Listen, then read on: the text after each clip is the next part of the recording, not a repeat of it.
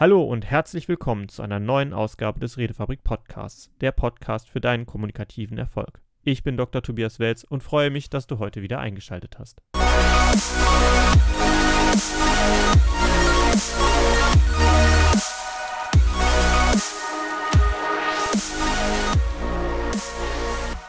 In dieser Folge möchte ich mit euch über Authentizität sprechen.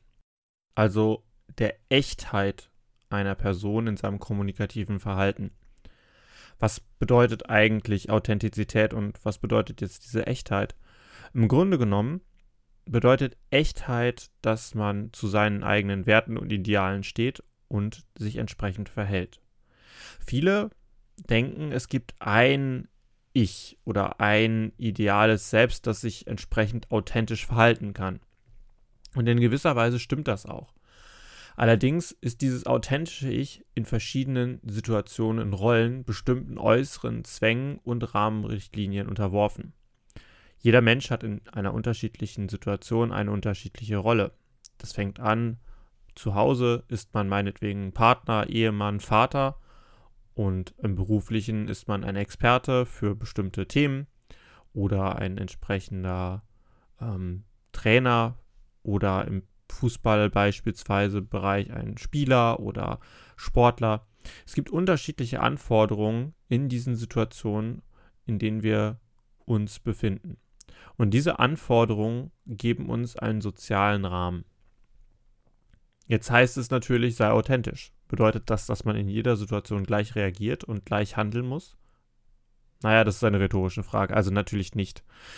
Im Grunde genommen hat man in jeder Situation die Wahl, ob man authentisch reagieren möchte, allerdings bedeutet das nicht, dass man die gleiche Reaktion hat. Die Echtheit von einer Person hängt nur davon ab, ob sie in der gegebenen Situation entsprechend ihrer eigenen Werte und Ideale handelt.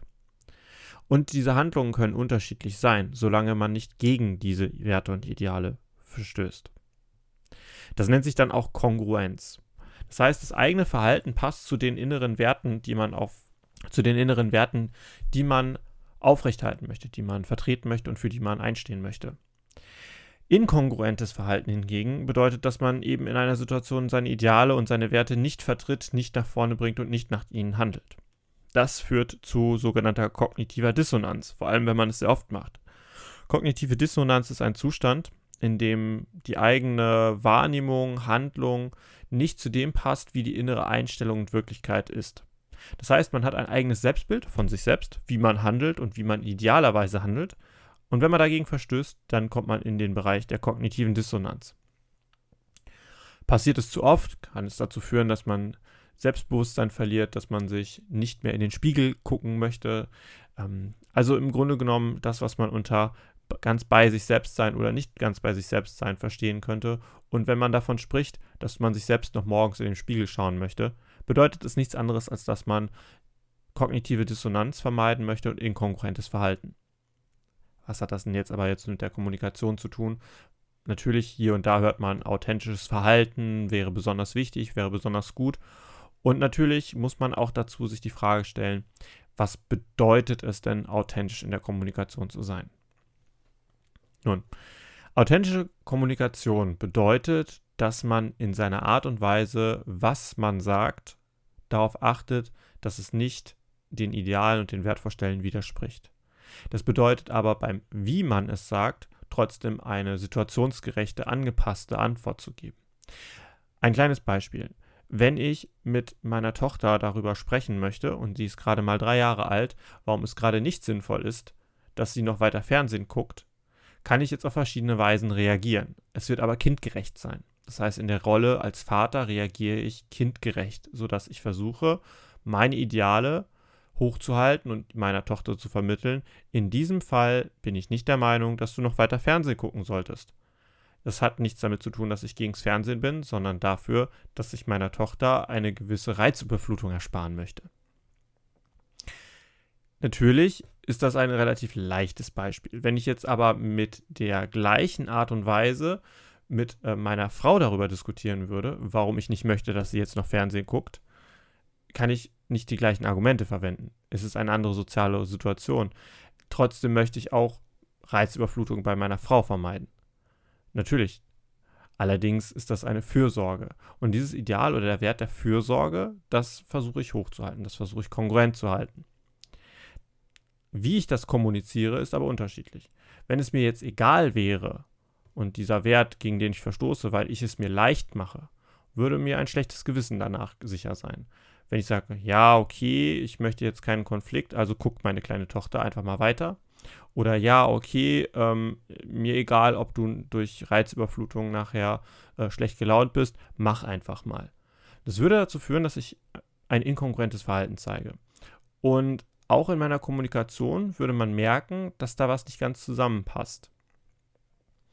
Anderes Beispiel.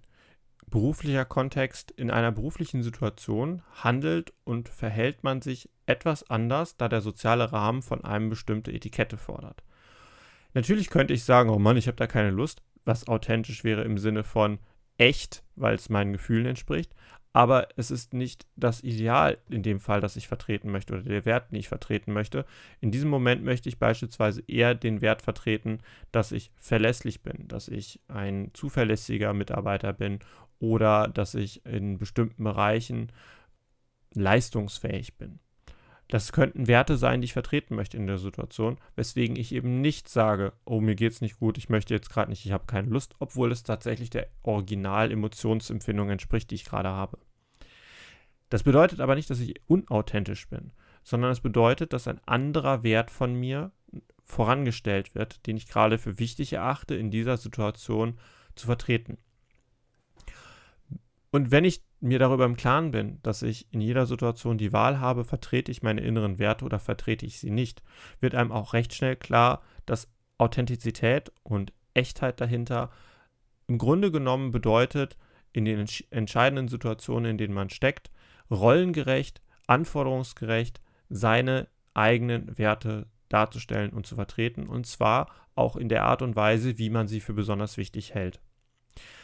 Wenn man beispielsweise dazu gezwungen ist, eine Notlüge zu machen, um sich einer Situation zu entziehen, kann das sich danach sehr viel schlechter anfühlen, als wenn man in der Situation ehrlich bleibt und vor allem, wenn der Wert Ehrlichkeit für einen besonders wichtig ist, ehrlich in dieser Situation bleibt, um danach sagen zu können, ich habe zu mir selber gestanden.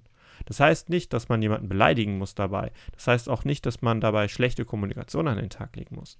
Es heißt lediglich, bleib bei deinen inneren Werten und stell sie auch nach vorne. Und zwar in dem Moment, wo es für dich richtig ist, angepasst auf die Situation. Und deswegen ist Authentizität auch sehr wichtig in der Kommunikation. Wenn ich nämlich in der Kommunikation ähm, kongruent handle, ist meine gesamte Physiologie auch dabei, deutlich meine inneren Werte nach außen zu spiegeln. Und da wir ja mittlerweile fast alle wissen, dass es Spiegelneuronen gibt. Das heißt, dein Gegenüber spiegelt deinen emotionalen Zustand, um zu verstehen, was du von ihm willst und wie es dir geht. Und er dann mitbekommt, dass du ganz bei dir bist, haben deine Argumente und deine Vorträge oder deine Kommunikation das verursacht das Gefühl der Ehrlichkeit. Und Ehrlichkeit fördert Vertrauen und Glauben in die Person. Selbst wenn jemand einer ganz anderen Haltung gegenübersteht, ist er sich danach aber sicher, dass du eine Person bist, die ihre Werte vertritt und es keinen Grund gibt, an deinen Worten in dem Sinne zu zweifeln.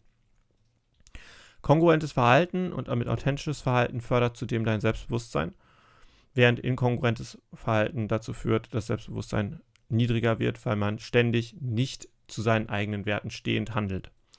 Und das ist schlecht, wenn man dadurch eine Abwärtsspirale entwickelt. Das heißt, als gut gemeinter Rat, nimm für dich heute auf jeden Fall mal mit. In einer Situation, in der du steckst, handle nach deinen Werten und überlege dir, was sind deine Werte und Ideale, die du jetzt gerade vertreten möchtest. Dazu muss man ein bisschen Selbstreflexion betreiben, welche Werte sind mir überhaupt wichtig und in welcher Situation kann ich diese vertreten. Aber wenn man diese Gedankenübung schon gemacht hat oder jetzt auch erst angeht, es hilft in jedem Fall, sich in der Situation, in der man dann ist, später klar darüber zu werden, ich darf so handeln, wie ich es für richtig halte, wenn ich dabei meinen Werten entsprechend handle. Und nicht, ich handle einfach immer gleich. Und dieser Trugschluss, das ist etwas, was nicht authentisch ist, sondern das ist das, bei dem man den leichten Weg wählt, weil man glaubt, authentisch sein zu dürfen und diese Ausrede dazu benutzt, nicht situationsgerecht zu handeln. Mach dir klar, du bist in verschiedenen Situationen, in verschiedenen sozialen Konstellationen und der soziale Rahmen, der um dich herum gesponnen ist, dieser Rahmen, der hat eine Relevanz. Und in diesem Rahmen darfst du dich konsequent so verhalten, wie es deinen Idealen entspricht, aber benutze bitte dabei die richtigen Mittel und Methoden.